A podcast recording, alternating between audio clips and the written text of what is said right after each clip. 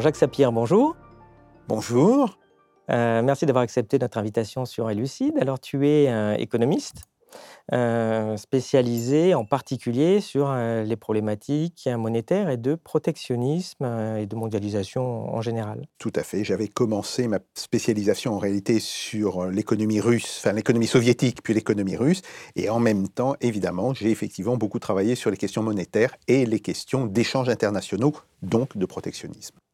Et justement, tu viens de sortir un ouvrage, que sais-je, sur le protectionnisme. Euh, alors finalement, qu'est-ce que c'est le protectionnisme? Alors, euh, le protectionnisme, euh, c'est d'ailleurs, ça correspond à la couverture du livre. C'est le principe de l'écluse. Le protectionnisme, ce n'est pas le, le retranchement autarcique, c'est au contraire une manière d'organiser les échanges, mais en se donnant les moyens de les réguler. Et on voit que l'idée du protectionnisme moderne, a émergé au XIXe siècle, au, début euh, du XIXe siècle, dans une pensée qui est une pensée libérale politiquement, en fait, pas économiquement, mais, politiquement, et qui, euh, justement, se construit à la fois en réaction au développement très rapide de l'Angleterre, dans des pays euh, qui euh, vont chercher à reproduire euh, la trajectoire britannique et qui ne le peuvent pas à cause de la pression exercée par l'industrie britannique sur eux. Donc, ils vont établir des, formes de protection.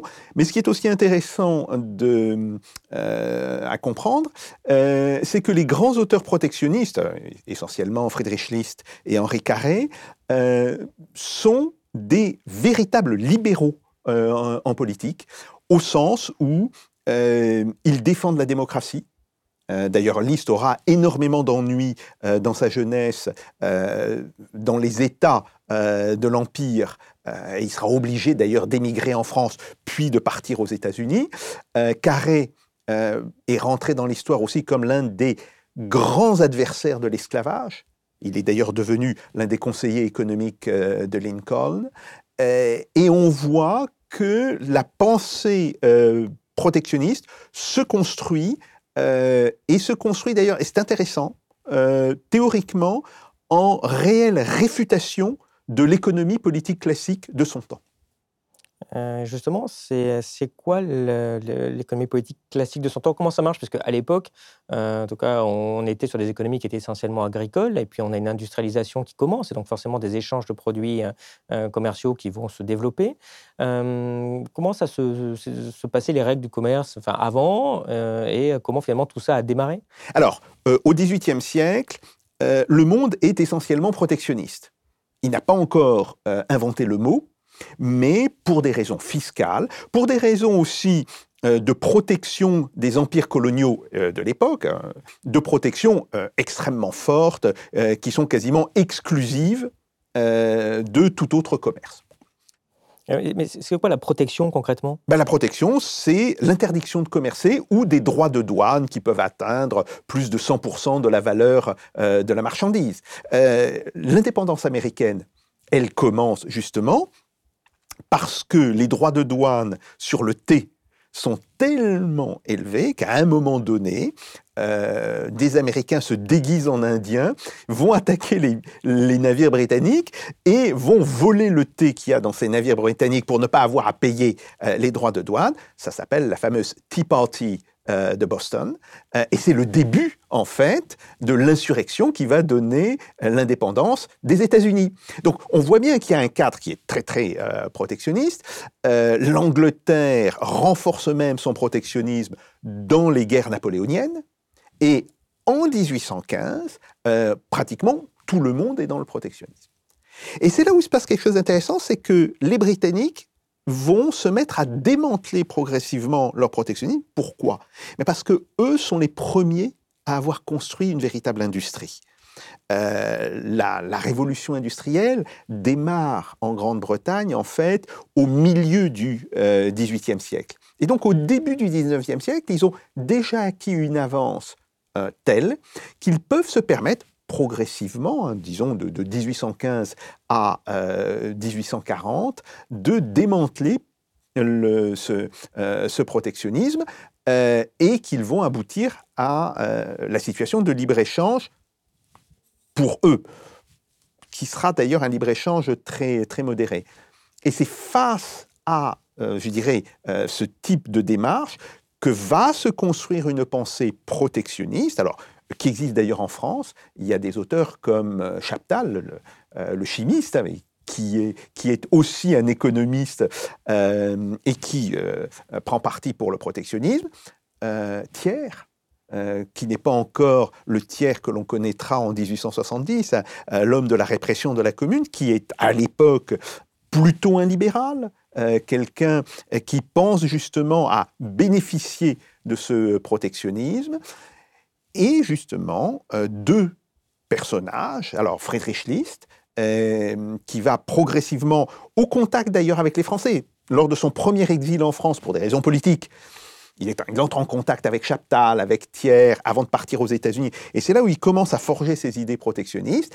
Et Carré, qui au départ est plutôt un partisan du libre-échange, et puis qui rencontre euh, son chemin de Damas, probablement d'ailleurs en lisant les, textes de Liszt, et se dit, si les États-Unis veulent s'émanciper de la domination économique de l'Angleterre, bien sûr, les États-Unis sont indépendants, euh, bon, mais ils restent très largement sous la domination économique de l'Angleterre. Si on veut s'émanciper de la domination économique de l'Angleterre, et donc si on veut abolir l'esclavage. Car l'esclavage joue un rôle important dans le sens où euh, ce sont les esclaves qui produisent le coton et l'indigo vendus par les Américains aux Britanniques et un petit peu aux Français, qui leur permettent d'acheter des machines en Grande-Bretagne. Et dit, mais si on veut sortir de ce système, si on veut abolir cette horreur qu'est l'esclavage, il faut qu'on se développe économiquement, et on ne peut se développer qu'avec le protectionnisme. il faut bien comprendre qu'il y a au départ un, lien assez important entre l'abolition de l'esclavage et le protectionnisme. Ces podcasts ne vivent que grâce à vos abonnements à notre site. Si vous aimez notre travail, vous pouvez nous soutenir en vous abonnant sur www.elucide.media. Vous y retrouverez de nombreux contenus exclusifs pour aiguiser votre esprit critique. Alors, si j'ai bien compris, euh, si on a un pays qui produit euh, un bien qui coûte 100, et qui a un concurrent étranger, genre anglais, qui coûte 90. C'est ennuyeux, il n'est pas compétitif. Donc l'idée du protectionnisme, c'est de dire, ben, sur votre produit à 90, je vais y mettre une taxe de, 100%.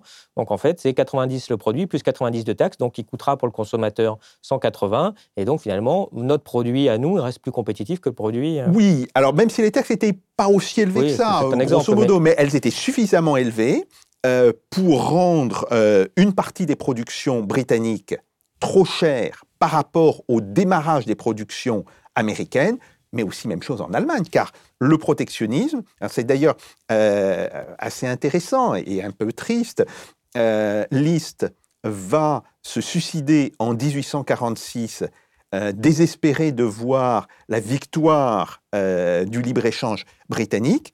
Et pourtant, quelques années après, l'ensemble des États allemands vont adopter le protectionnisme, c'est l'idée de l'union douanière, le fameux Zollverein, euh, parce qu'ils conçoivent bien qu'ils n'arriveront pas à développer euh, leur économie et leur industrie sans euh, le protectionnisme. Et donc, on est dans une situation où, euh, de 1840, grosso modo à 1870, on est globalement euh, dans le libre-échange. C'est le fameux accord Cobden-Chevalier de 1846 qui va établir un libre-échange entre la Grande-Bretagne et la France. À partir des années 1870, il y a plutôt un retour vers le protectionnisme pour des raisons différentes. Alors, bon, euh, les États-Unis, c'est clairement pour s'émanciper euh, par rapport euh, à la Grande-Bretagne. même chose en Allemagne, mais c'est aussi par rapport à la France. Hein, L'Allemagne veut construire son industrie sans avoir la pression de l'industrie française, car à l'époque, dans les années 1840, ce sont les Français qui sont les industriels de l'Europe continentale, pas les Allemands. Bon, après, les Russes vont faire exactement le, même raisonnement, euh, les Japonais aussi, et donc le monde va rebasculer vers une phase plus protectionniste à partir des années 1870-1880. Euh, et ce qui est intéressant, c'est que l'on voit bien que les différents pays adoptent des cadres protectionnistes, sauf la Grande-Bretagne, mais que le commerce euh, international continue de se développer.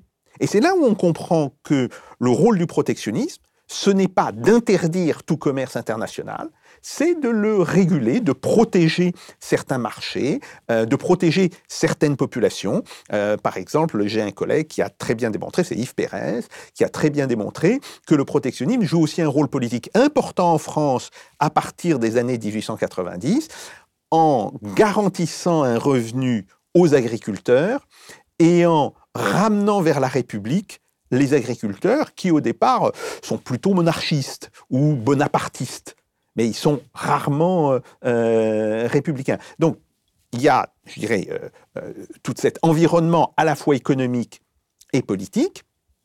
Et de fait, jusqu'au moment de la guerre de 1914, qu'elle va aboutir à une chute des échanges internationaux, mais normal, puisque les pays développés, en fait, sont en guerre, on est dans du commerce, mais dans un commerce protégé, dans un commerce de protectionnisme.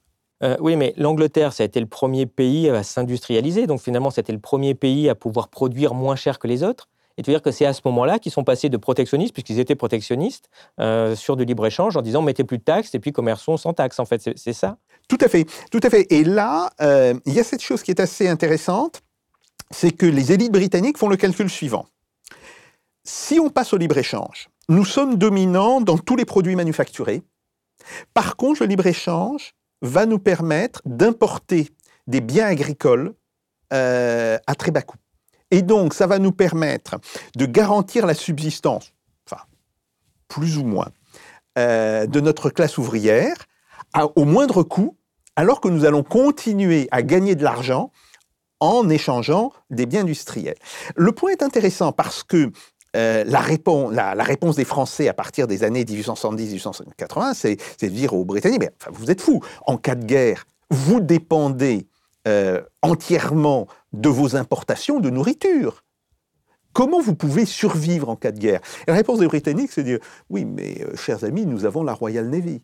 Nous sommes la première puissance navale du monde, ce qui est tout à fait exact. la Grande-Bretagne va conserver cette place de première puissance navale du monde, en fait, jusqu'en 1914.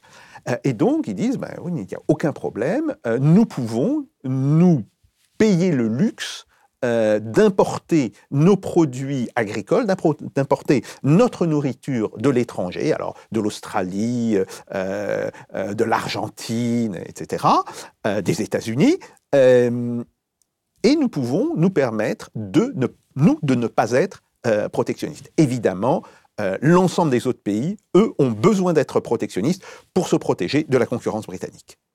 Et justement, la guerre, elle arrive en 1914. Il se passe quoi alors pendant la guerre et finalement après au niveau du commerce? Alors, au niveau du commerce, là, le commerce s'effondre.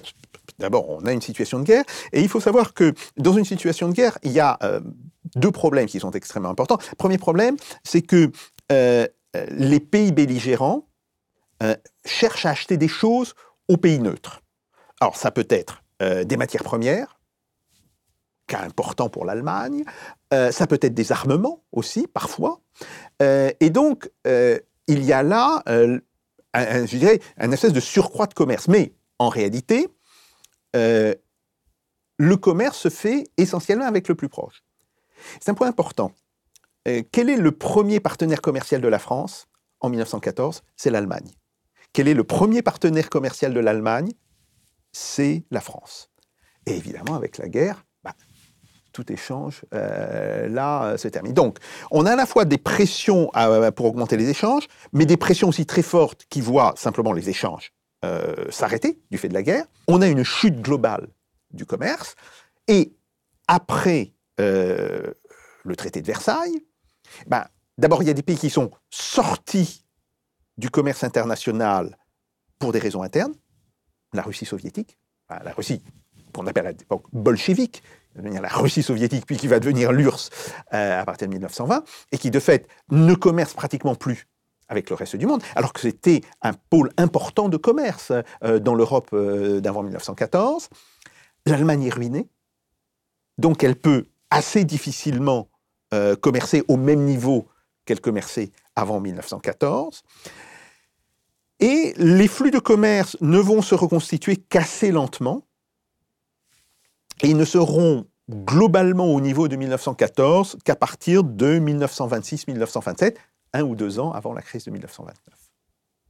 Et justement, avec la crise de 29, parce qu'on parle beaucoup au niveau des politiques protectionnistes qui auraient entraîné la, guerre après. Oui, tout à fait. Alors, ce qui se passe au niveau de, la crise de 1929, euh, d'abord, euh, bon, crise boursière qui devient très vite une crise financière parce que euh, le portefeuille des banques est brutalement dévalorisé et les banques font faillite. Celles qui ne font pas faillite réduisent leur encours de crédit de manière extrêmement importante, ce qu'on appelle techniquement un crédit crunch. Et le crédit crunch, il est à son plus haut au début de 1930. Or, le commerce maritime se fait essentiellement à crédit.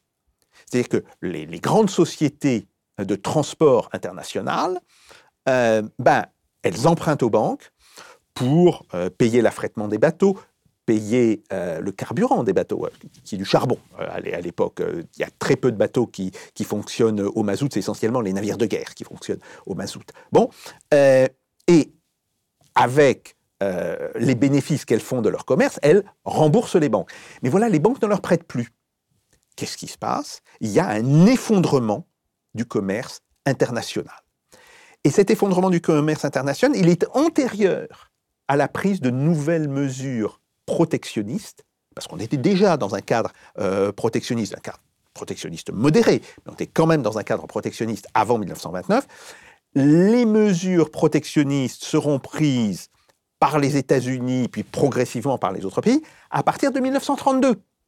Autrement dit, 18 mois après le choc financier qui euh, aboutit à une contraction très rapide du commerce international. Et ça, on peut le mesurer euh, quand on regarde l'emploi de la, de, de la flotte de commerce. On s'aperçoit que, grosso modo, la moitié des navires de commerce sont à l'arrêt. Ils sont à l'arrêt parce que euh, les banques ne prêtent plus, bah, les compagnies de transport ne peuvent plus fonctionner.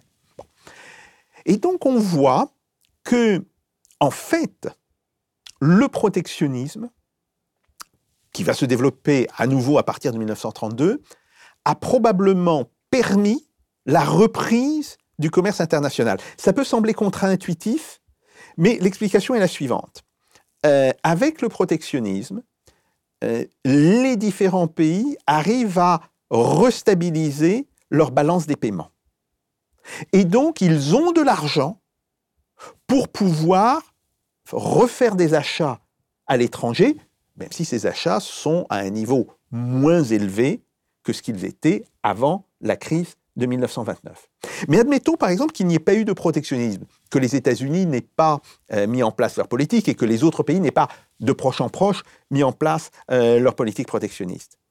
Eh bien, les déficits de balance des paiements, les déficits commerciaux auraient provoqué une contraction encore pire que celle que l'on connaît de fait par euh, l'effondrement des banques et par l'arrêt du financement du commerce international. Donc en réalité, l'épisode protectionniste post-1932 aboutit à stabiliser le commerce international et aboutit en fait à ce que des échanges reprennent et on voit que les échanges remontent à partir de 33-34 pour atteindre des niveaux qui sont à peu près équivalents au niveau de 1928-1929, euh, grosso modo en 1937-1938. Là, à nouveau, la situation euh, recommence à se détériorer, mais on voit bien pourquoi. Il y a deux puissances qui cherchent la guerre, l'Allemagne, et l'Allemagne, elle, euh, cherche la guerre parce qu'elle n'a pas réussi à trouver de solution stable à sa crise économique. Et de facto, ce qui se met en place sous le nazisme, c'est une économie de prédation. Et puis il y a un autre pays qui va, euh, pour la même raison, chercher la guerre, c'est le Japon. Le Japon, d'abord, oriente sa prédation sur l'Asie, la guerre avec la Chine, sauf que les États-Unis soutiennent le gouvernement chinois, et de proche en proche, on voit la tension monter euh, en Extrême-Orient, Et les Japonais vont chercher à se refermer parce qu'ils préparent euh, la guerre.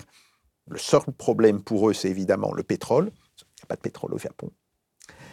Euh, les États-Unis comprennent très vite que l'arme du pétrole pourrait être l'arme qui inciterait normalement les Japonais à arrêter leur politique euh, expansionniste. Mais en fait, ça provoque l'inverse, ou plus précisément, les Japonais, confrontés au risque euh, de voir leur économie mise à l'arrêt à cause des sanctions américaines sur le pétrole, se décident à conquérir le pétrole, essentiellement à Java, parce que le, pétrole euh, que les Japonais consomment, c'est, euh, il faut savoir qu'à l'époque, l'Arabie saoudite n'est pas encore un producteur massif de pétrole, l'Irak un petit peu, mais euh, ça reste euh, encore assez faible. Euh, l'un des principaux producteurs de pétrole, ce sont les Indes néerlandaises, donc Java, Java Sumatra. Et on va aboutir à Pearl Harbor pour cette raison-là, essentiellement. Mais donc on voit bien que la marche à la guerre n'est pas le, produit du protectionnisme, c'est le produit de volonté politique. Et évidemment, ces volontés politiques, à un moment donné, doivent être arrêtées.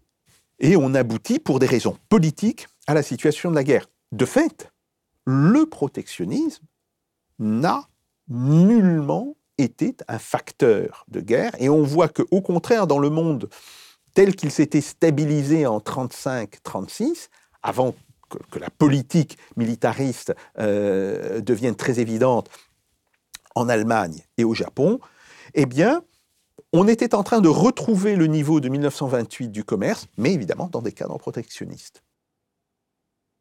Euh, alors justement, survient la guerre. Alors qu'est-ce qui se passe après la fin de la guerre et quels sont les débats dans le monde entre libre-échange, protectionniste euh, et qu'est-ce qui, euh, qu'est-ce qui l'emporte? Alors, c'est intéressant, les, débats, ils commencent très tôt. En fait, les premiers débats commencent dès 1942 et 43 voit l'entrée des, États-Unis dans le, dans le débat. Et grosso modo, il y a deux positions. Il y a euh, la position des États-Unis qui disent, euh, dès la fin de la guerre, il faudra revenir à la normale, hein, c'est le, business as usual euh, classique, et ce retour à la normale devra se faire dans le cadre du libre-échange. Ce qui est assez savoureux, sachant que les États-Unis sont à l'époque un pays terriblement protectionniste. Et puis, il y a en fait la position de Keynes, et, des Britanniques, euh, qui consiste à dire euh, on ne peut avoir un développement sain du commerce, du commerce international que si il n'y a pas de déséquilibre important au niveau de ce commerce. Autrement dit, l'équilibre du commerce est la clé de long terme du développement de ce commerce. Et là, euh, c'est tout l'affrontement qu'il y a entre Dexter White, Morgenthau pour le côté américain et Keynes pour le côté britannique. Et là, de fait, les Britanniques vont être amenés à reculer. La pression américaine, le poids des États-Unis euh, est euh, beaucoup trop important. Donc on a cette situation. Et les Américains gagnent, de fait. Euh, la conférence de la Havane, qui représentait plutôt les idées de Keynes, eh ben, il refuse de la ratifier. Et donc, on est obligé de passer les, accords du GATT, qui sont normalement des accords temporaires. Sauf que, à partir de 1948, ils se rendent compte que on ne peut pas fonctionner dans un cadre euh, de libre-échange. Les pays sont dévastés, euh, les pays européens sont dévastés, le Japon aussi, bien sûr se pose le risque, la question du risque euh, d'une montée des mouvements communistes dans un contexte de guerre froide. Et donc, les Américains vont mettre leur drapeau libre-échangiste dans leur poche et vont, d'une certaine manière, euh, mettre en place un cadre de protectionnisme régulé qui va fonctionner. Et on voit que euh, dans les négociations du GATT, euh, qui ont lieu de 1948-49. Eh bien, le GATT qui va servir en fait de cadre au commerce international euh, jusqu'à la fin des années 90 avec la naissance de l'OMC, au départ, jusqu'à la fin grosso modo des années 50, eh bien, il régule le protectionnisme, il ne le remet nullement en cause. Et les États-Unis, ils appuient dans ce sens, et ils ne vont commencer à ressortir le libre-échange de leur poche que quand euh, va se constituer la, euh, CE, donc la, euh, la communauté européenne. Pourquoi? Parce que la CE décide de mettre en place un tarif protecteur commun, qui d'ailleurs est à peu près l'équivalent du tarif de chaque pays. Et là, les Américains disent, ah non, euh, vous ne pouvez pas avoir une zone de libre-échange dont nous sommes exclus. Et ils vont commencer, à partir du début des années 60, à faire pression pour obtenir un désarmement commercial euh, absolu. Donc c'est intéressant, euh, toute la croissance de l'après-guerre, la reconstruction puis la croissance de l'après-guerre, et grosso modo jusqu'aux années 70, se fait dans un cadre de protectionnisme, euh, même au sein de l'Union européenne, car il n'y a que quelques produits euh, qui sont en fait en situation de libre-échange pour toute une série d'autres produits, alors que ce soit pour des questions de normes, etc., euh, il reste quand même des, cas de protection. Et à partir du début des années 70, par contre, on voit un basculement se faire vers euh, le libre-échange. Ça correspond d'ailleurs à la victoire transitoire des idées de libre-échange au niveau théorique en économie. Et euh, cette espèce de poussée de libre-échange va s'accélérer avec le développement des firmes multinationales, va s'accélérer avec euh, la libération des capitaux qui commence à partir du milieu des années 1980, euh, et on va aboutir à l'OMC, qui va prendre la succession du GATT, et qui va, d'une certaine manière, inscrire dans le marbre euh, le libre-échange, en tous les cas en théorie, euh, comme étant la règle générale du commerce international. Donc, on, est en présence d'une espèce de, vague, alors euh, sur 30 ans, hein, c'est quelque chose qui, et, qui n'est pas tout à fait linéaire, mais on est donc sur une vague d'instauration du libre-échange qui commence grosso modo au début des années 70. Et en France, euh, on peut oui, je crois qu'on peut identifier le tournant, la politique de Valéry Giscard d'Estaing, euh, si on veut, donc après l'élection de, Giscard d'Estaing en, 74, 75, etc. Et puis surtout euh, la décision de François Mitterrand de se refuser à de nouvelles mesures protectionnistes et de jouer à fond la carte de l'intégration européenne, ce qu'on appelle le tournant de la rigueur, mais qui est en réalité un tournant européiste euh, dans la politique française. Donc à partir de là, on a une espèce de, grande vague euh, libre-échangiste, et cette vague libre-échangiste euh, va être, je dirais, non contestée jusqu'au début des années 2000. Et au début des années 2000, euh, il y a un certain nombre de, euh, à la fois de théoriciens, mais aussi de praticiens qui vont dire ça marche pas. Euh, il y a toute une série de choses qui ne vont pas. Et en particulier avec la, crise des subprimes, donc de 2007. 2007-2010, eh bien, on voit que toute une série de mesures vont venir écorner ce libre-échange. Le point intéressant étant à la fois la montée des mesures dites non tarifaires, puisque normalement on n'a plus le droit de faire des, droits de douane. Hein. Alors comment on fait? Ben, On établit des normes. Et on voit que le nombre de normes par pays euh, explose de manière quasiment exponentielle à partir de 2012-2013. Bon, ça c'est le premier point. Les normes, c'est-à-dire qu'on dit qu'il faut que les produits soient faits de cette façon et oh bah tiens c'est le hasard, nos produits sont justement comme ça et pas les produits des Alors après, on, mais d'ailleurs euh, l'OMC a reconnu la validité de ces normes en disant ah oui il y a le problème de la sécurité du consommateur. Ah oui, la sécurité du consommateur, en particulier la sécurité alimentaire, euh, bah, ça, ça impose des normes. Un point important qui est joué là-dedans, c'est la crise de la vache folle. Donc, il y a ce mouvement, mais il y a aussi un mouvement euh, qui est lié à des phénomènes politiques, le fait qu'on recommence à parler des sanctions économiques ou de la pression économique comme d'un instrument de politique globale. Et puis, il y a une troisième raison, bah, c'est que tout simplement, dans toute une série de pays, les gens se disent, euh, bah oui, euh, le protectionnisme peut avoir des avantages. Donc, euh, pour reprendre un petit peu l'historique, c'est un monde qui au départ est un monde protectionniste au début du 19e siècle. À partir de 1830-1840, la Grande-Bretagne bascule dans le libre-échange et va entraîner avec elle toute une série de pays jusqu'en 1860-1870.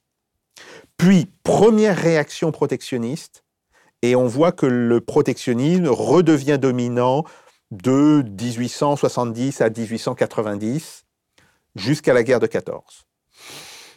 On a la guerre de 14, chute du commerce, reprise du commerce, mais toujours dans un cadre protectionniste, crise de 1929, chute du commerce pour des raisons financières, et là, le protectionnisme, d'une certaine manière, stabilise les échanges. La croissance de l'après-guerre se fait toujours dans un cadre protectionniste, mais la pression des États-Unis va aboutir à la victoire à la fois théorique et pratique du libre-échange à partir du début des années 70, progressivement, et on peut dire qu'une grande vague euh, libre-échangiste emporte le monde jusqu'en 2004-2005. Là, premier point d'arrêt, rapidement euh, accéléré ou disons accentué euh, par la crise des subprimes. Et à partir de la crise des subprimes, le balancier repart dans un sens plus protectionniste. Les mesures dites non tarifaires, qui sont extrêmement euh, importantes, et puis le fait que le commerce international devient de plus en plus politique et politisé. La question des sanctions économiques, des pressions économiques sur les pays, qui évidemment engendrent des contre-pressions, et le fait que dans toute une série de pays, eh bien, que ce soit des, des théoriciens économiques ou euh, des hommes politiques se disent ben, finalement, le protectionnisme, ça marche dans un certain nombre de cas, et on est plutôt aujourd'hui, en 2022, euh, dans un mouvement de progression du protectionnisme. Qu'est-ce que tu réponds à ceux qui disent que, justement, dans les années 90-2000, la mondialisation prétendument heureuse a sorti des millions de personnes de la pauvreté, que c'était le bon modèle à suivre, qu'on aurait dû continuer, même s'ils précisent assez peu que c'était surtout des Chinois qui en ont bénéficié, assez peu les autres pays? Oui, alors, euh, la question, c'est, euh, ben, il faut regarder pays par pays ce qui se passe. Et on voit bien que euh, l'essentiel des populations qui ont été sorties de la très grande pauvreté, ce sont effectivement des Chinois. On voit que la Chine, parce qu'elle n'applique pas les règles de l'OMC, ou plus précisément, elle en bénéficie, mais euh, elle se donne le droit de s'en abstraire quant à elle, euh, eh bien, elle profite évidemment euh, du commerce international. Alors, le point est important. Fondamentalement, ce n'est pas le libre-échange qui a sorti cette population, enfin cette fraction de la population de la misère, c'est le développement industriel. Et ce développement industriel, on peut même penser que dans toute une série de pays, il serait plus rapide si on avait maintenu des cadres protectionnistes. Alors, là encore, pas des cadres autarciques, mais des cadres protectionnistes qui protègent certains marchés et qui permettent dans ces pays de développer des activités économiques euh, sans trop subir la pression des économies déjà développées.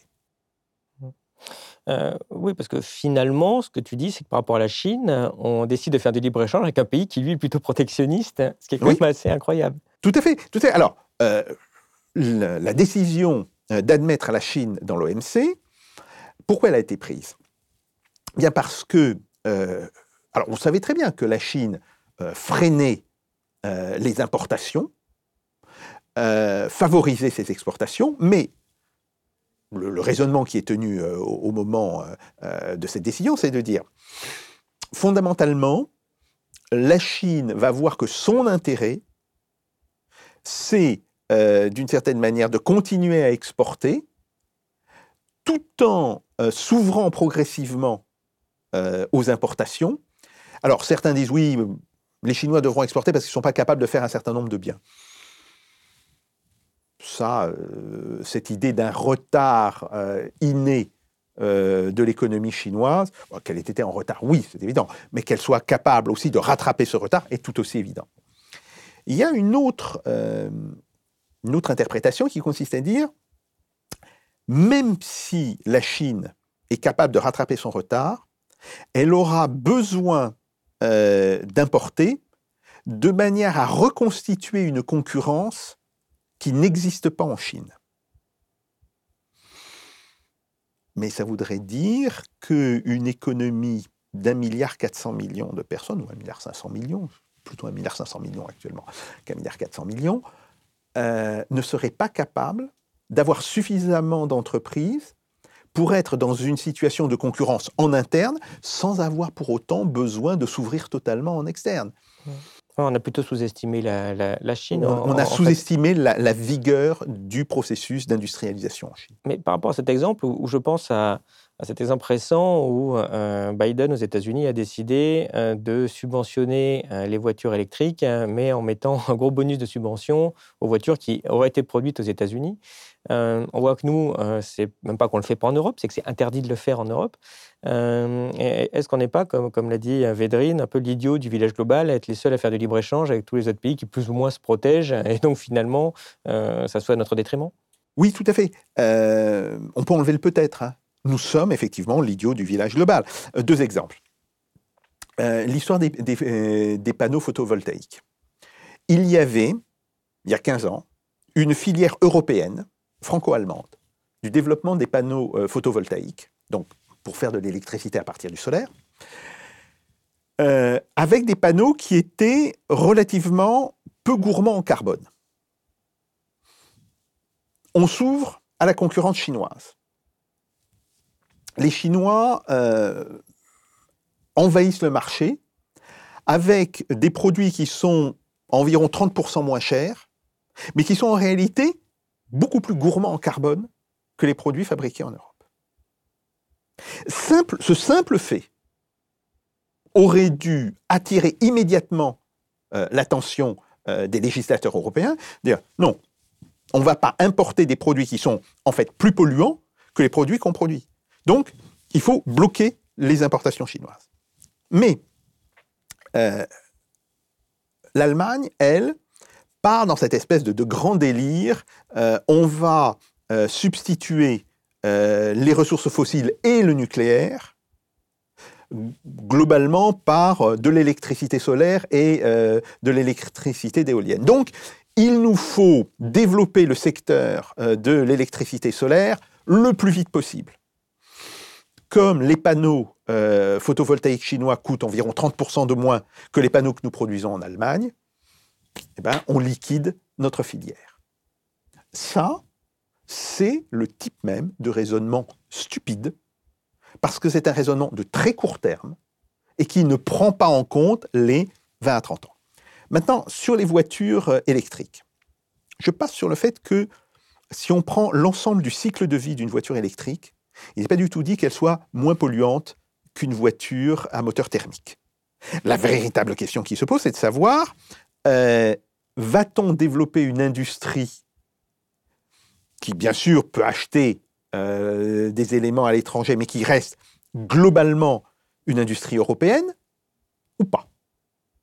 Et là encore, avec cette décision de ne pas taxer un certain nombre de produits, on est en train de détruire la production en Europe. Autrement dit, les producteurs européens Renault, euh, euh, Volkswagen, vont produire des voitures électriques, bien sûr, mais ils les fabriqueront en Chine, ou ils les fabriqueront avec, euh, je dirais, des produits importés de Chine.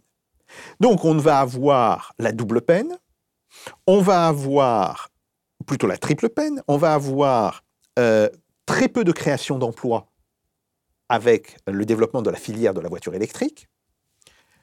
On va avoir une dépendance vis-à-vis de la Chine et on va avoir la question du retraitement des batteries et on risque de s'apercevoir d'ici 15 ou 20 ans que c'est une question qui est euh, extrêmement euh, difficile à résoudre.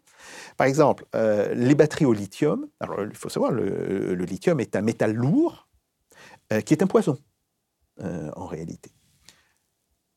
Quand on construit par an 100 000 voitures électriques, ça ne pose pas d'énormes problèmes. À partir du moment où on va construire 5 à 6 millions au minimum de véhicules électriques par an, ça veut dire que 20 ans après, on devra retraiter l'équivalent de 5 à 6 millions de batteries par an. Alors, est-ce qu'on pourra le faire? Est-ce qu'on saura le faire? Ça, c'est un véritable problème. On sait assez peu que Keynes a beaucoup évolué euh, dans, sa vision, en étant passé finalement de quelqu'un qui était vraiment très pro-libre-échange à quelqu'un qui était plutôt protectionniste à la fin de sa vie, vu le contexte qu'il a observé dans les années 30 et 40. Euh, est-ce qu'il ne se passe pas la même chose actuellement au niveau des, économistes? Alors oui, euh, tu as tout à fait raison d'insister sur cette espèce de, de, grande conversion de Keynes au protectionnisme. Keynes a basculé vers le, euh, vers le protectionnisme euh, entre 1927 euh, et 1930, 1932. Alors, ce qui est intéressant, c'est que aujourd'hui, on a toute une série d'économistes qui sont en train de connaître le, même type d'évolution. et il y a des économistes aussi qui redécouvrent les travaux des grands, euh, des grands pères théoriques du protectionnisme, List, List et Carré. Euh, il y a Eric Reinert en particulier, qui est un économiste norvégien, mais qui a beaucoup travaillé aux États-Unis, qui fait partie de, de, cela. Donc on voit qu'il y a là une espèce de redécouverte à la fois des vertus du protectionnisme, mais aussi de la solidité théorique des thèses protectionnistes. Et qui correspond aussi euh, à une espèce de, euh, de prise en compte de plus en plus importante euh, des problèmes que pose la, question monétaire. donc la question de l'euro en Europe, mais, mais, pas seulement, il faut, faut, sortir aussi un petit peu d'Europe, tout le problème des parités monétaires. Et aujourd'hui, il est très clair qu'on est en train d'assister à une réévaluation importante euh, qui va probablement contredire ce qui était dit dans la fin des années 90 au début des années 2000. Alors justement, puisque tu parles des monnaies, que tu parlais d'ailleurs tout à l'heure du déséquilibre aussi hein, de, l'Allemagne au niveau de ses échanges commerciaux, tout ça est, permis, amplifié par, euh, par l'euro. Euh, et on vient de célébrer les, 20 ans euh, de, l'euro sur lesquels tu as beaucoup écrit, beaucoup travaillé. J'avais envie de te faire réagir à ce, à ce graphique où on voit l'évolution du PIB réel depuis 2002. Euh, on s'aperçoit que l'Italie est, quasiment à, l'arrêt depuis lors. France et Allemagne, bon, à peu près les mêmes choses, euh, ont augmenté de 20% leur PIB. Euh, alors que le, Royaume-Uni et les États-Unis ne semblent pas extrêmement souffrir de ne pas avoir l'euro. on nous avait promis la zone de plus forte croissance. On se demandait comment on allait trouver des travailleurs une fois qu'il y aurait le plein emploi en Europe. c'était l'euro la chance. Qu'est-ce que tu en penses? Pourquoi on en est là? Alors, euh, d'abord, pourquoi on en est là? Euh, bah, C'est très clair. Euh, parce que l'euro aboutit à sous-évaluer certaines économies, comme l'économie allemande. si l'Allemagne n'était pas dans l'euro, si le, Deutsche Mark existait toujours, le Deutsche Mark s'échangerait contre 1,40$, alors que l'euro s'échange contre 1,13$. Donc ça, bon. C'est-à-dire que les produits allemands coûteraient 15 ou 20% de plus partout sur la planète. Partout, partout sur la planète. Et la France est, elle, dans une situation inverse, elle est à peu près euh, surévaluée d'environ 8 euh, à 10% euh, autrement dit, si le franc français existait toujours, eh bien, il vaudrait à peu près un dollar ou un dollar 0,3, un dollar 0,4. ce qui est surtout important, c'est l'écart l'écart entre, la, entre la France et l'Allemagne.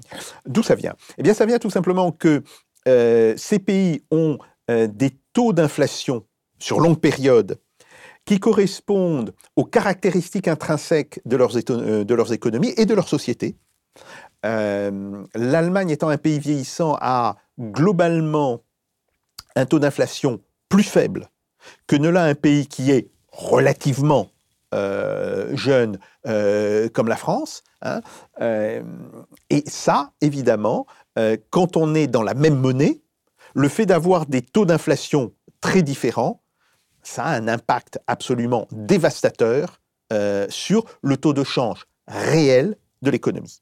Autrement dit, la compensation entre le niveau des prix et le niveau de la productivité, niveau des prix, niveau de production, productivité. Alors le point intéressant, c'est que dans les années 90, l'idée d'une union euh, monétaire euh, avait suscité énormément de travaux. Euh, il y a les travaux d'Andrew Rose en particulier. Et Rose avait expliqué que l'union monétaire, donc l'euro, allait provoquer un accroissement du commerce entre les pays de cette zone monétaire absolument fantastique, qui donnerait euh, l'équivalent d'un gain de croissance de 1% par an à l'ensemble de ces pays. Euh, la fameuse euh, déclaration de Prodi qui a été reprise par Jacques Delors, qui doit dater de 1998 ou 1997 en disant avec l'euro, nous aurons intrinsèquement un gain de croissance de 1 à 1,5% par an, il ne le tirait pas du ciel, il le tirait des études d'Andrew Rose. Sauf qu'Andrew Rose avait fait ses premiers calculs sur des bases de données qui étaient assez frustres. Il l'a reconnu. Euh, je ne mets nullement en, cause l'honnêteté euh, du travail euh, de Rose. Quand ce dernier a commencé à inclure dans ses calculs des bases de données qui étaient de plus en plus réalistes, bon, ben il a vu ses résultats se réduire comme peau de chagrin, au point que l'on a eu une division euh, par 10 des résultats. Ça, n'était pas l'équivalent d'un gain en termes de commerce international euh, de 200 euh, à 300 milliards d'euros par an. C'est devenu un gain de l'ordre de 20 à 30 milliards d'euros. Il y a, d'autres économistes, d'autres économistes qui ont repris le, travail de Rose et qui ont montré qu'il n'y avait pas simplement des boulettes au niveau de la base de données, il y avait des biais dans les calculs qu'il avait faits et eux, ils aboutissent à dire euh, il n'y a pas de gain, il n'y a pas du tout euh, de gain euh, de, commerce intrazone, de, de commerce à l'intérieur. Donc on est passé de 300 à 30 et de 30 à 0. Ça pose quand même un énorme problème quand on sait que les travaux de Rose, y compris son nouveau calcul, il s'étage entre 1995 et 2003, et que les travaux euh, de l'autre équipe, eux, c'est 2003-2006. Donc ça fait grosso modo 15 ans que l'on sait que l'union euh, monétaire, qui est à la base de l'euro, n'apporte aucun gain. Et par contre, on a pu mesurer ce que ça coûte en termes euh, de croissance. Alors, ce qui est aussi extrêmement intéressant, et même un institut allemand qui est pourtant pro-euro hein, euh, l'a dit, euh, c'est le fait que si on compare la croissance des pays européens qui n'ont pas l'euro avec la croissance des pays européens qui ont l'euro avant et après l'euro, on s'aperçoit que l'euro nous a pas apporté 1% de croissance en plus, mais nous a coûté entre 0,5 et 1% euh, de croissance. Et donc, euh, le, calcul qui a été fait par cet, institut, c'est l'Institut de, politique européenne de Fribourg, euh, et c'est un calcul qu'on a repris avec mes collègues du CEMI. bon, eh bien, il monte aujourd'hui le coût de l'euro par Français entre 2600 et 3600 euros par an. Autrement, tout Français, du vieillard euh, au bord de la tombe euh, jusqu'au nouveau-né, pourrait se voir attribuer une prime de 2600 à 3600 euros par an sans l'euro. C'est tout à fait considérable. Ce qui veut dire que euh, la question du freinage des salaires euh, et du pouvoir d'achat, qui est aujourd'hui une question majeure euh, en France. c'est la question du pouvoir d'achat qui a derrière la révolte des Gilets jaunes. C'est toujours cette question qui aujourd'hui devrait, s'il n'y avait pas cette espèce de, masque de la Covid qui nous qui, nous est tombé dessus et qui fait qu'on ne parle pratiquement plus que de la Covid et on ne parle pas des, des problèmes économiques. Bon, c'est la question du pouvoir d'achat, qui devrait être aujourd'hui la question numéro un euh, dont on discute en France. Et on voit que cette question du pouvoir d'achat, elle est très largement liée à la question de l'euro. Sans l'euro, euh, l'ensemble des salaires pourrait être, ou l'ensemble des revenus plus précisément, pourrait être plus haut de 2600 à 3600 euh, euros par an.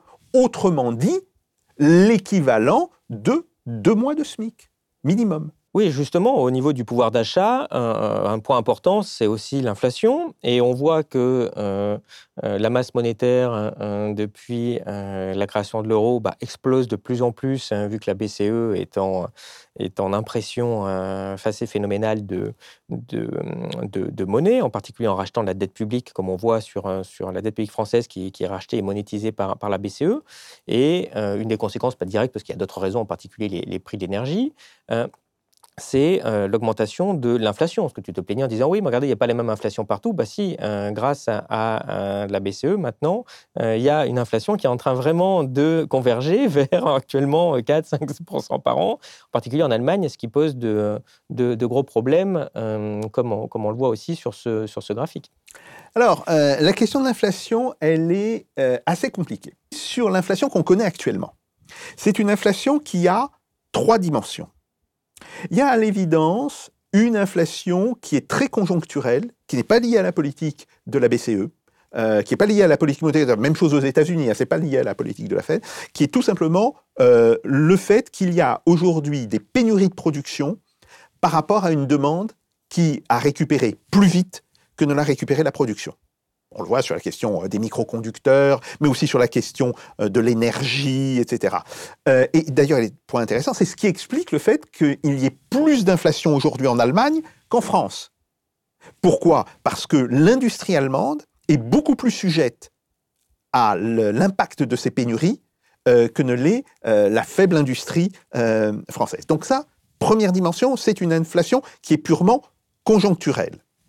Après, il y a une deuxième cause d'inflation, c'est le fait que la productivité dans toute une série de pays a baissé durant la crise de la Covid, en particulier en France. Ça veut dire, dès qu'il y a des baisses de productivité, il y a une hausse des prix. Et inversement, quand il y a une hausse de la productivité, normalement, euh, ça permet de faire baisser les prix. Donc, nous aurons de toutes les manières euh, une poussée inflationniste hors de cette inflation euh, conjoncturelle liées euh, au mouvement de productivité. Et le point important, et, euh, qui est d'ailleurs assez inquiétant, c'est le fait que la baisse de productivité, elle est beaucoup plus sensible dans l'économie française, par exemple, que dans l'économie allemande, voire que dans l'économie italienne. Donc ça, c'est un deuxième point. Troisième point, nous sommes rentrés aujourd'hui dans un contexte, alors à la fois pour des raisons monétaires, euh, la, très grande monétisation des dettes à, laquelle a joué la BCE, mais aussi pour des raisons structurelles, il ne faut jamais l'oublier. Le fait que l'ensemble des gouvernements, que ce soit aux États-Unis ou euh, dans l'Union européenne, ont pris conscience euh, du faible développement euh, de leurs investissements dans les infrastructures, de la nécessité de faire d'autres investissements sur la transition énergétique, et là, ça va créer un contexte inflationniste qui peut durer une dizaine d'années. Donc, aujourd'hui, nous sommes en présence euh, d'une inflation qui a trois volets. Et le problème, c'est que, évidemment, euh, pour le, consommateur, il ne voit que l'inflation euh, dans les chiffres. Donc, d'une certaine manière, il s'en fiche de savoir que cette inflation a trois volets. Mais c'est important de le savoir en tant qu'économiste, parce qu'on peut penser que le pic d'inflation qui est lié au phénomène des pénuries va disparaître au deuxième semestre de cette année. D'ores et déjà, les pénuries n'existent pratiquement plus dans l'économie japonaise. Euh, elles sont en train de, se terminer dans l'économie chinoise. Donc on peut penser que dans les six mois qui viennent, nous aurons progressivement le même phénomène euh, en Europe euh, et aux États-Unis. Bon. Après, nous avons ce phénomène qui est lié à la baisse de productivité. Et tant que notre productivité n'aura pas retrouvé le niveau de 2019, voire dépassé, eh bien, nous aurons des poussées inflationnistes plus importante que dans les autres pays. Ça, il faut le savoir.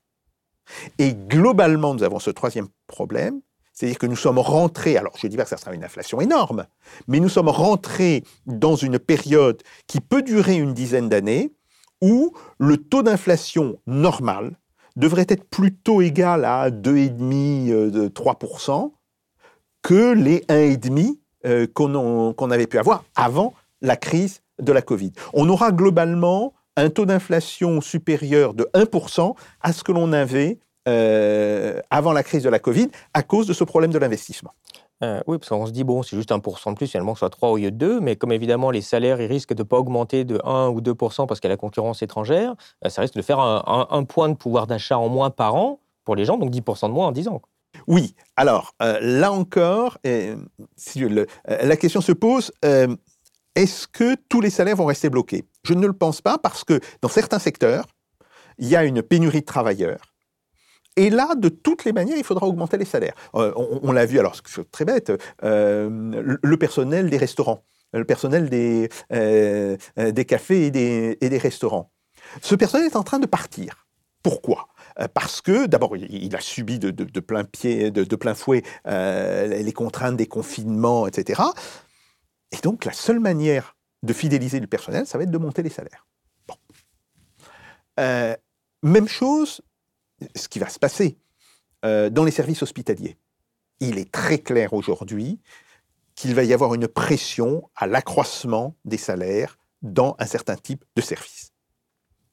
Mais alors, c'est l'écart entre les secteurs où les salaires vont monter parce qu'il y a une pénurie de personnel et les autres qui va s'ouvrir.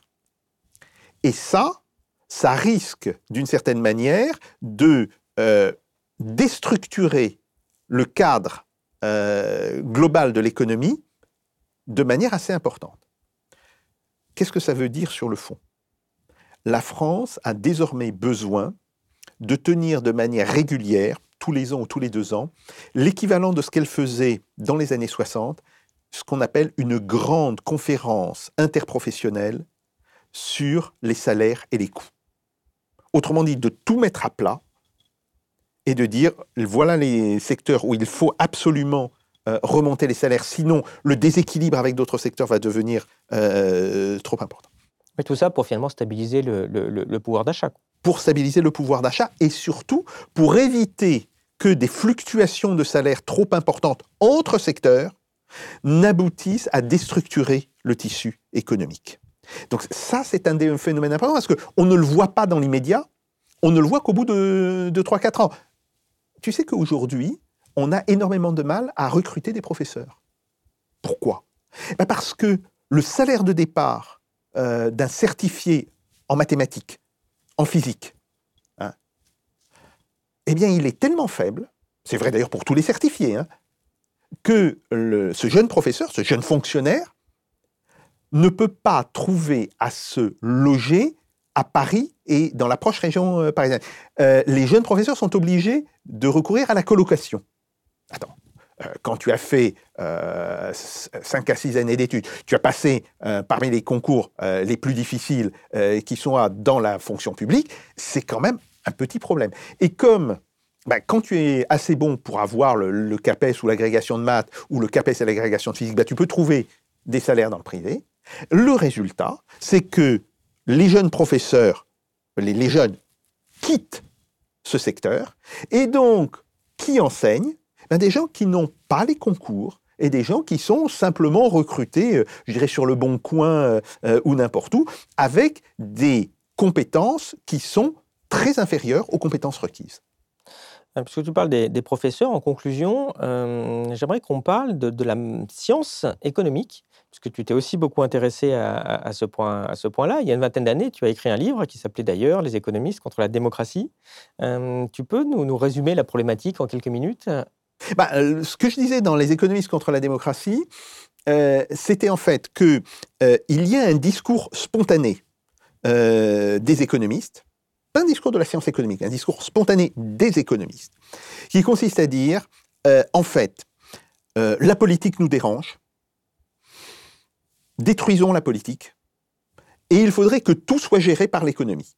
C'est évidemment une horreur d'un point de vue démocratique. En fait, euh, la démocratie implique que la décision politique soit toujours dominante. Et ça, euh, c'est pour ça que le discours spontané des économistes en fait des adversaires de la démocratie. Je ne dis pas que chaque économiste soit contre la démocratie, mais euh, même moi, si je me laissais aller, je dirais, à la pente naturelle de ma discipline, je pourrais aboutir très vite euh, à des résultats ou à des comportements qui soient antidémocratiques.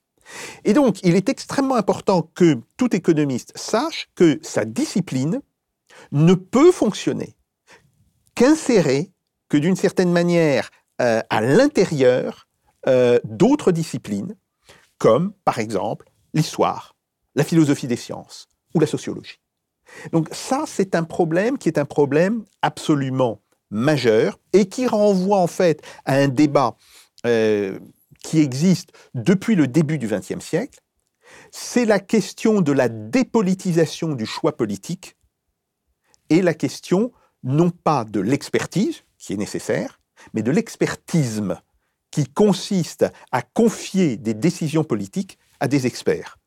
Les experts doivent euh, je dirais, éclairer les décideurs politiques, mais ne doivent jamais décider eux-mêmes. C'est un peu ce qu'on a fait avec la Banque centrale. Par exemple, quand on a dit finalement la Banque centrale, maintenant, elle ne va plus dépendre du gouvernement, laissez, on va la confier à, à- à des experts là euh, qu'on a pris euh, top niveau, ils vont vous gérer ça aux petits oignons. Bon, on voit pas très très bien en fait, et on peut rien faire.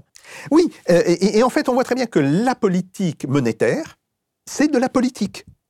Bien sûr, cette politique doit être éclairée par euh, des raisonnements économiques, des raisonnements complexes, bon, mais la décision doit être d'abord et avant tout politique.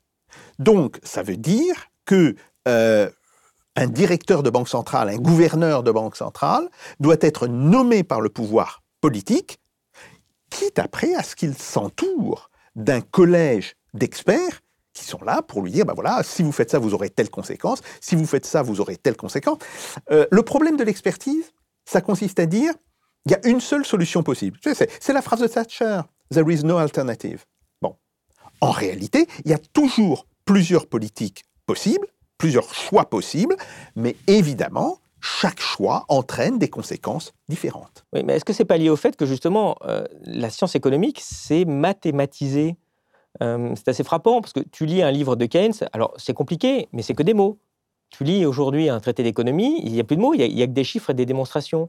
Alors, si à la mathématique, la mathématique va arriver à un résultat plus ou moins optimal, et on te dira, bah, c'est la politique appliquée, puisque je vous l'ai démontré par A plus B, il n'y a pas mieux. Bon, après, on s'aperçoit, comme tu disais, oui, excusez-moi, oui, je me suis un peu trompé là sur, le, sur les volumes, la base n'était pas bonne, mais bon, c'est vrai que ça allait dans le sens comme on attendait de moi, donc c'est bien, au moins je suis rémunéré euh, sur ce point-là, parce que dans la vidéo précédente de Paul Jorion, il nous parle aussi de cet aspect-là euh, sur les économistes qui sont, euh, qui sont des rouages d'un système, je ne dis pas qu'ils sont aux ordres, mais en tout cas, voilà, ils sont dans le sens dominant, et euh, vaut mieux euh, être un, peu proche de Jean Tirole que des économistes atterrés pour bien réussir dans, dans, la société euh, économique euh, aujourd'hui. Qu'est-ce que tu penses de tous ces aspects-là? Alors, il y, a deux problèmes, en fait, dans, ce que tu dis. Le premier problème, c'est effectivement la place des mathématiques dans la, science économique. Effectivement, dans, les raisonnements économiques qui sont tenus chez les auteurs du début du 19e siècle, Ricardo, Torrens, euh, Liszt, par exemple, Carré, bon. Euh, la mathématique euh, est quasiment inexistante. En tous les cas, elle est, elle, est, très faible.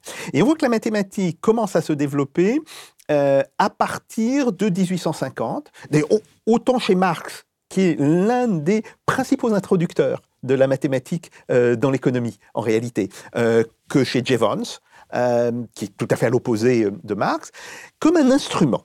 Mais évidemment, tous ces gens-là considèrent que les mathématiques ne sont que des instruments, ce n'est pas la base de la discipline. Après, avec Léon Valras et toute la tradition néoclassique qui va se développer au XXe siècle, il y a un basculement. On passe de l'idée, ben voilà, on peut avoir besoin à un moment donné, pour monter en abstraction, d'utiliser cet instrument qui s'appelle euh, les mathématiques. Mais ce n'est qu'un instrument, ce n'est pas le cœur même euh, du discours économique.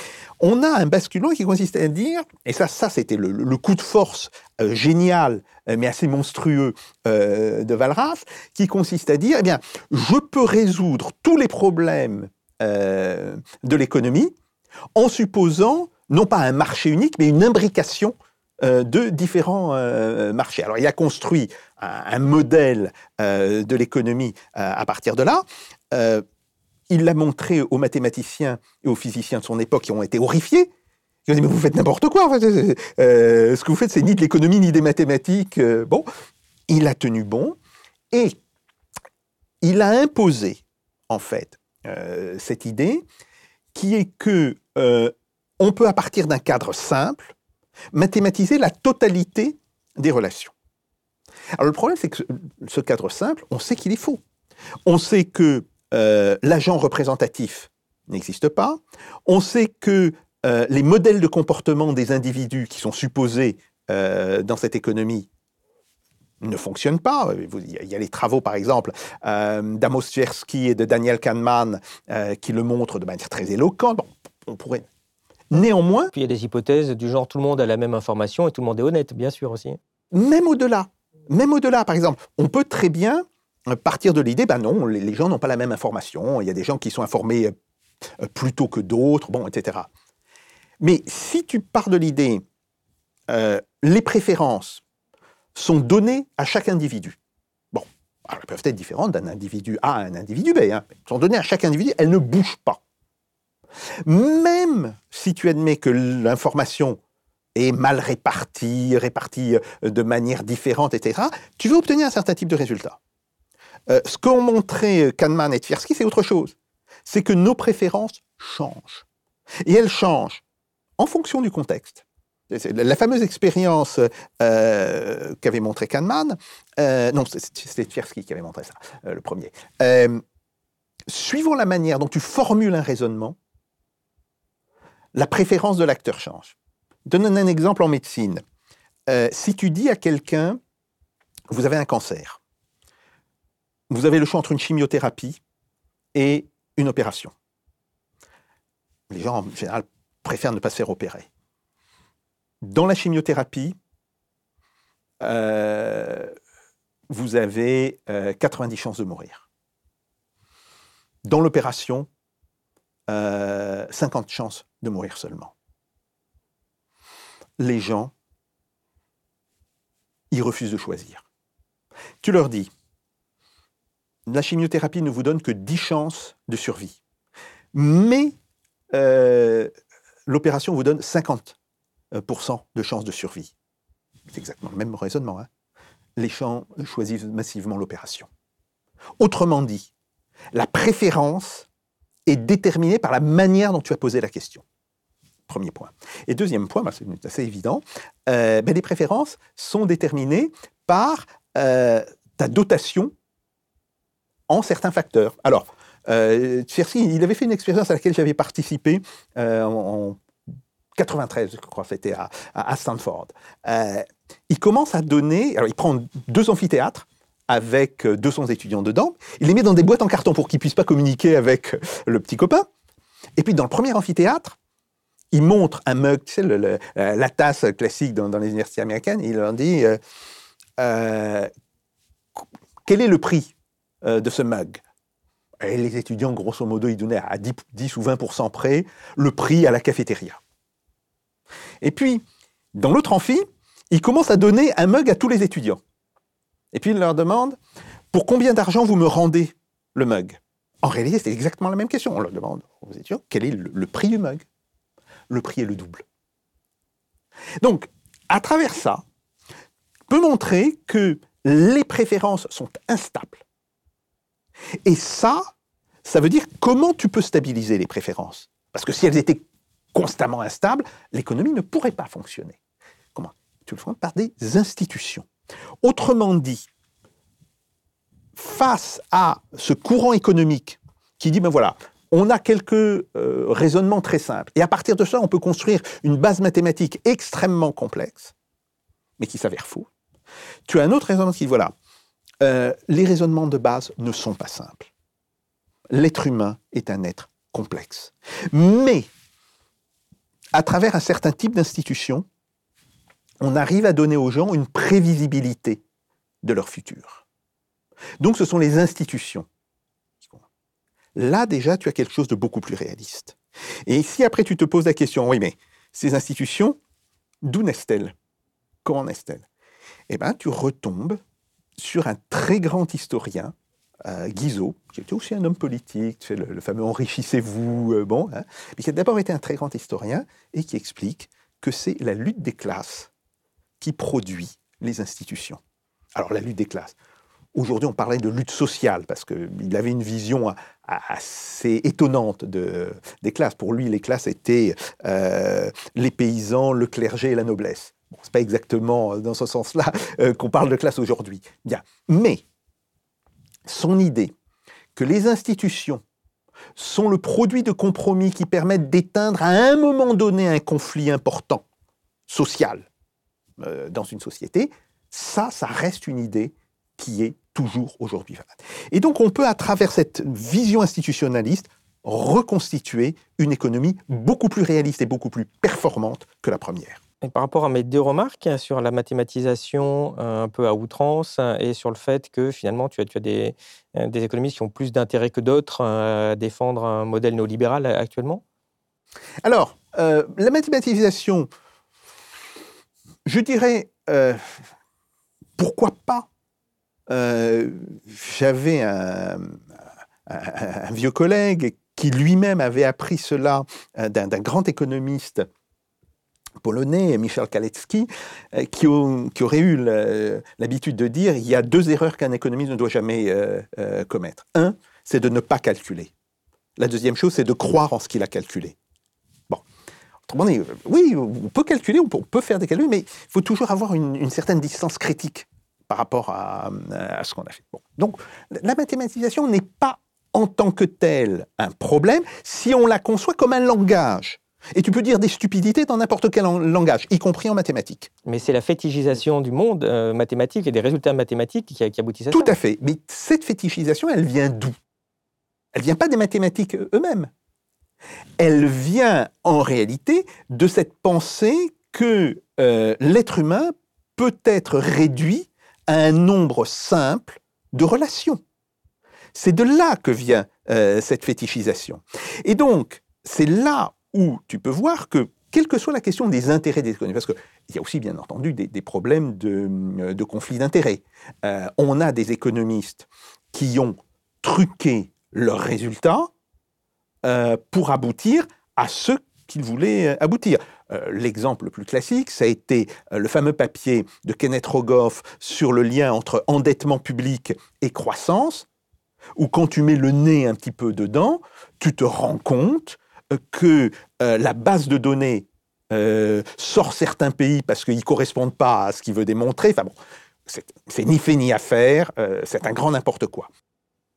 On en arrive à la dernière question de cette interview classique. Qu'est-ce qui est connu de très peu de personnes et qui, selon toi, mériterait d'être connu de tous? Eh bien, exactement cela. C'est exactement ce problème, c'est-à-dire le fait que, aujourd'hui, nous avons sous le terme de science économique, une fausse science qui s'est développée depuis grosso modo 1920-1930, qui est partie. Alors, par exemple, euh, cette idée, c'est un très très très grand économètre qui l'avait dit, euh, tout l'univers est probabilisable. Il n'y a pas de relation qui ne soit pas euh, probabilisable.